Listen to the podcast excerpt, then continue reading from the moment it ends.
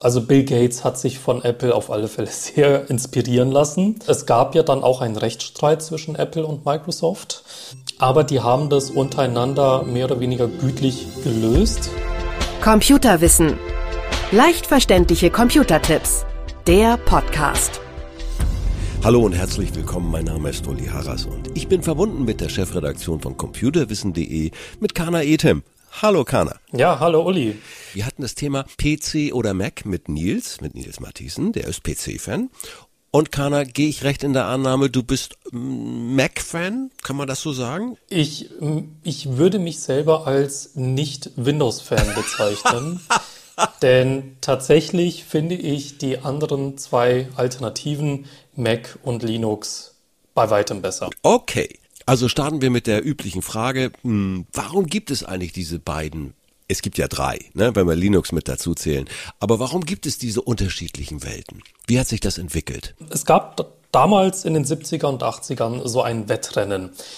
Es war ein Wettrennen, welcher Personal Computer, also Computer für Normalanwender, ja.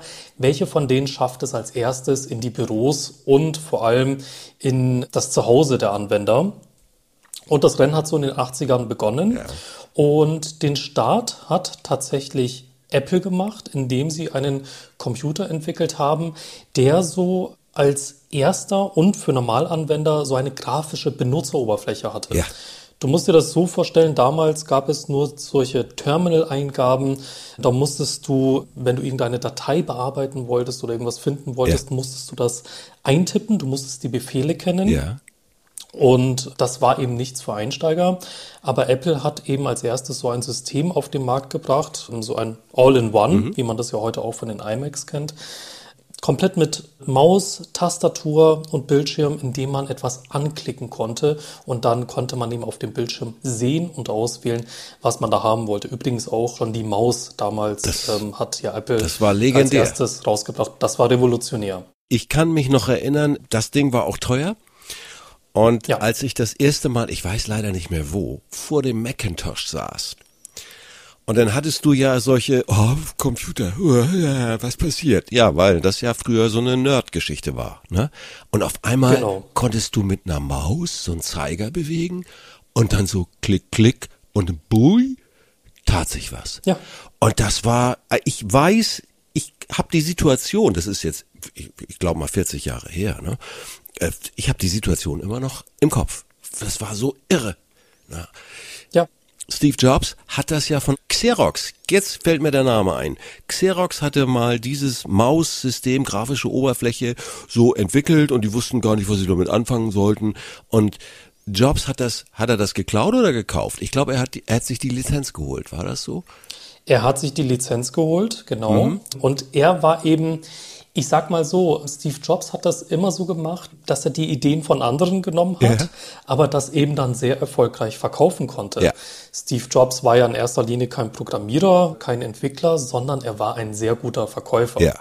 Was eben Steve Jobs immer sehr gut verstanden hat, ist eben ein Team zusammenzustellen, das das eben entwickelt oder sich von Ideen anderer zu beeinflussen, mhm. die das schon mal gemacht haben, aber das eben in so ein Gesamtpaket herauszubringen, das für den Normalanwender auch zu benutzen ist, das war das damals wirklich Neue. Und äh, Microsoft und Windows und Bill Gates die haben ja gut zehn Jahre gebraucht, um da überhaupt ja da einholen zu können.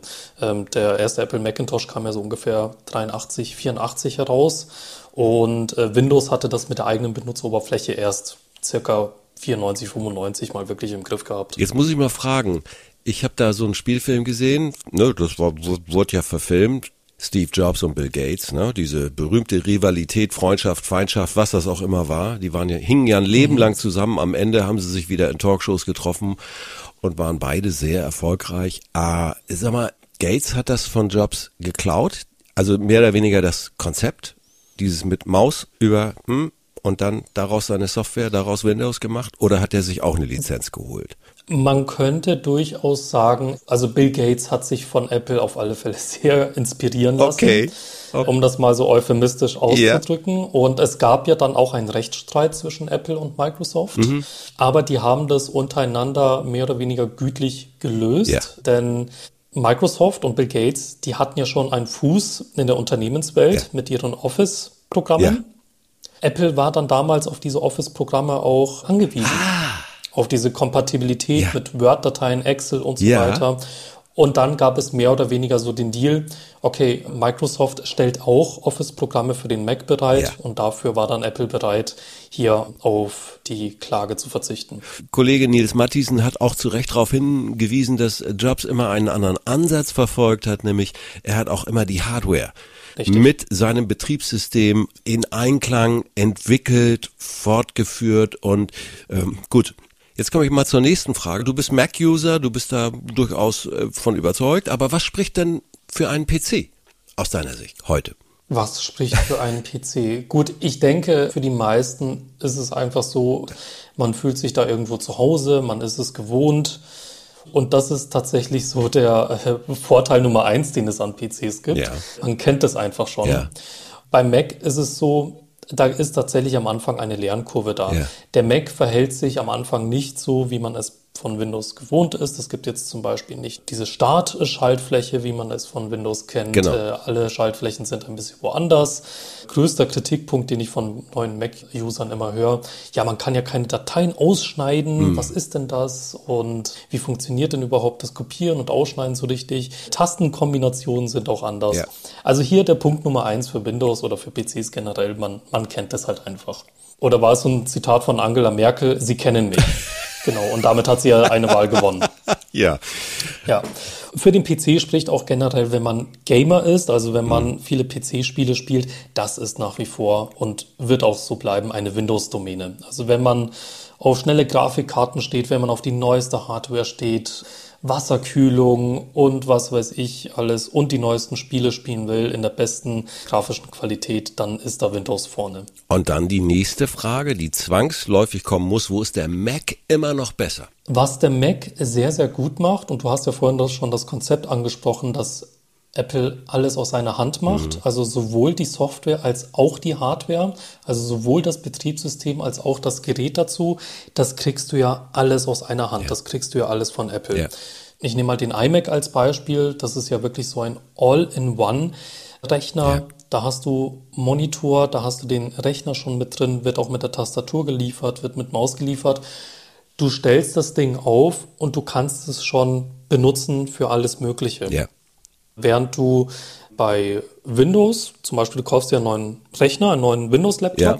machst den auf und dann stellst du fest, ah, okay, ich kann zwar mit dem Ding schon im Internet surfen, aber wenn ich jetzt irgendwie Fotos bearbeiten möchte, wenn ich irgendwie äh, auch Office-Dateien erstellen ja. möchte, Word, Excel und so weiter, das kostet dann alles extra. Da sagt dann Microsoft, gib mir bitte noch ein bisschen Geld, äh, damit du das alles benutzen kannst. Beim Mac wiederum und da verstehen die das auch sehr gut. Da ist schon alles in der Software enthalten. Du hast Fotobearbeitung drin, du hast Videobearbeitung drin, du hast ja auch schon die Office-Programme vom Mac drin, yeah. also Pages, yeah. Numbers und so weiter, also das ist äquivalent zu Word und Excel. Also du kannst es schon von Anfang an vollumfänglich verwenden. Was auch noch sehr für Apple spricht in meinen Augen, das ist wirklich die Hardware-Qualität. Mm. Ich muss sagen, wenn ich so die Windows-Nutzer anschaue oder wenn ich das von meinen eigenen Kunden feststelle, ja. nach drei, vier Jahren beschwert sich eigentlich jeder Windows-Anwender, ach, der Rechner ist langsam, das funktioniert nicht mehr richtig, da kommen so viele Pop-ups und Werbungen und was weiß ich und das System läuft nicht mehr rund. Ja. Während ich sehr, sehr viele Mac-Nutzer kenne, die tatsächlich ein Gerät mal kaufen und das für zehn Jahre nutzen. Und das ist bei Apple-Anwendern anscheinend äh, viel weiter verbreitet als bei Windows-Anwendern. Und man muss ja dazu sagen, in der Medienbranche, da wo der Computer wirklich Höchstleistungen bringen muss, häufig. Bildbearbeitung, ja. Videobearbeitung. Also auch da habe ich in der Vergangenheit zu Mac gegriffen. Da waren die lange immer viel besser von der Performance, von der Stabilität her. Gerade als es jetzt auch in die hochauflösenden Videos reinging. Dann gab es spezielle Software, äh, Videobearbeitungssoftware, die lief nur auf Mac. Die war wirklich gut. Das hat sich alles heute so ein bisschen, naja, das gibt's jetzt überall auch für PC, da gibt's kaum mehr Unterschiede. Aber damals war es das Nonplusultra, ich rede so sechs, sieben, acht, neun Jahre ist das her. Da war es immer noch das Nonplusultra. So, und auf dem MacBook, auch die waren sehr performant, wie man so schön sagt, die haben tolle Leistung gebracht. Da habe ich dann parallel und das heißt ja auch, das Programm, das es ermöglicht, Parallels, habe ich dann Windows installiert, weil ich natürlich mit vielen, vielen Programmen in Windows unterwegs war. So hatte ich Best of Both Worlds. War ein teurer Spaß, aber mhm. hat lange und sehr gut funktioniert. Ja, wo man da jetzt ein aber hinterher mhm. schieben muss. Die Zeiten sind jetzt leider vorbei, ja. äh, wo man sich einen Apple-Rechner kaufen kann und dann alles parallel verwenden kann. Denn Apple hat ja jetzt einen neuen Weg eingeschlagen Ach, mit seinen eigenen Prozessoren. Richtig, das geht nicht Ach. mehr. Das ist jetzt alles ein bisschen technisch, aber um es mal einfach auszudrücken, Apple entwickelt jetzt seine eigenen Prozessoren. Ja. Die basieren auf einer anderen Technologie. Die kommen nicht mehr mit den Intel-Prozessoren, die ja ah. äh, sowohl damals die Mac-Rechner verwendet haben, als auch die Stimmt. normalen PCs. Ja. Deswegen war es auch leicht möglich, auf Apple-Rechnern auch Windows zu installieren ja. und zu nutzen. Ja. Jetzt ist das nicht mehr so ohne weiteres möglich, weil eben Apple seine eigenen Prozessoren verwendet und die sind mit Windows nicht mehr kompatibel, jedenfalls nicht mit dem normalen Windows, mhm. das die normalen Anwender kennen oder was man sich so im Laden kaufen kann. Denn für diese Prozessorarchitektur, die Apple jetzt derzeit verwendet, mhm. gibt es zwar eine Vorabversion von Windows 11, die damit kompatibel ist. Allerdings wiederum sind nicht alle Windows-Programme damit kompatibel. Oh. Und das ist jetzt wieder eine Frickerlei. Oh. Und okay. derzeit ist es jetzt Glaskugel zu sagen, ob das jetzt mit der Zeit besser wird oder ob Apple und Windows tatsächlich wieder mehr getrennte Wege gehen, dass man sich oder dass man sich als Anwender tatsächlich wieder für eine Richtung entscheiden muss, entweder Apple oder Windows. Okay. Beides zusammen geht gerade nicht und das ist auch schwer vorherzusagen, ob das wieder so in der Form möglich sein wird wie vor ein paar Jahren. Abschließend, ich habe ja mit dir einen Linux-Experten, wirklich deutschlandweit führend, äh, am. Draht, lieber Kana. Dankeschön. Bitteschön, gern geschehen. Funktioniert denn Linux wenigstens noch parallel? Linux und Windows? Nee, nee, also Linux auf dem Mac. Also wenn du dir dort eine virtuelle Maschine installierst von Parallels oder anderen, die es noch geben mag, funktioniert Linux? Tatsächlich habe ich einen neuen Apple-Rechner mit dem eigenen M1-Prozessor, also so nennt es mhm. äh, ja Apple, seine Prozessoren M1 und später M2. Mhm. Tatsächlich gibt es auch Vorabversionen von Linux, beziehungsweise auch Ubuntu Linux, was ich ja persönlich verwende. Ja. Das läuft schon sehr gut darauf, ja. auf den Apple-Rechnern mit Parallels. Also ich sag mal, zu 90 Prozent ist Ubuntu Linux schon da, aber auch da gibt es das ein oder andere Programm, das mit den Prozessoren nicht kompatibel ist. Okay. Aber ich sag mal so, normale Anwendungsgebiete wie Internet, E-Mails, Fotobearbeitung, das ist mit Linux auf aktuellen Apple-Rechnern schon möglich. Wer jetzt vor der schweren Entscheidung steht, PC oder Mac, die, die zugehört haben, haben vielleicht Argumente gefunden, die sie in ihrer Entscheidung bestärken. Man hat ja immer, wenn man über einen Online-Shop bestellt, diese 14 Tage Widerrufsrecht. Ja. Wenn man neugierig ist und äh, auch das Geld in die Hand nehmen will, ruhig mal bestellen, ruhig mal 14 Tage testen und dann mal schauen, ist das etwas für mich? Wo ich eben bei Apple schon den großen Vorteil sehe, ist, die Pakete, die sie abliefern, also entweder ein iMac oder ein MacBook, mhm. die sind schon von der Qualität sehr ordentlich. Auch die Software ist sehr gut, auch sicherheitstechnisch sehr gut.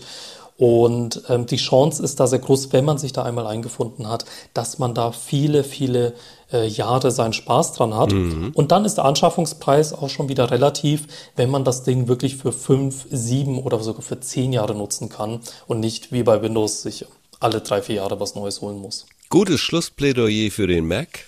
Ne? Versuch macht klug, sage ich dazu immer. So schaut es aus. Dasselbe gilt übrigens auch für Linux, muss ich ja als Linux-Experte auch hier einwerfen.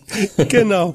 Das war Kana Item aus der Chefredaktion von computerwissen.de. Ich bedanke mich und freue mich aufs nächste Gespräch, lieber Kana. Bitteschön, Uli. Bis dann. Tschüss. Computerwissen. Leicht verständliche Computertipps. Der Podcast.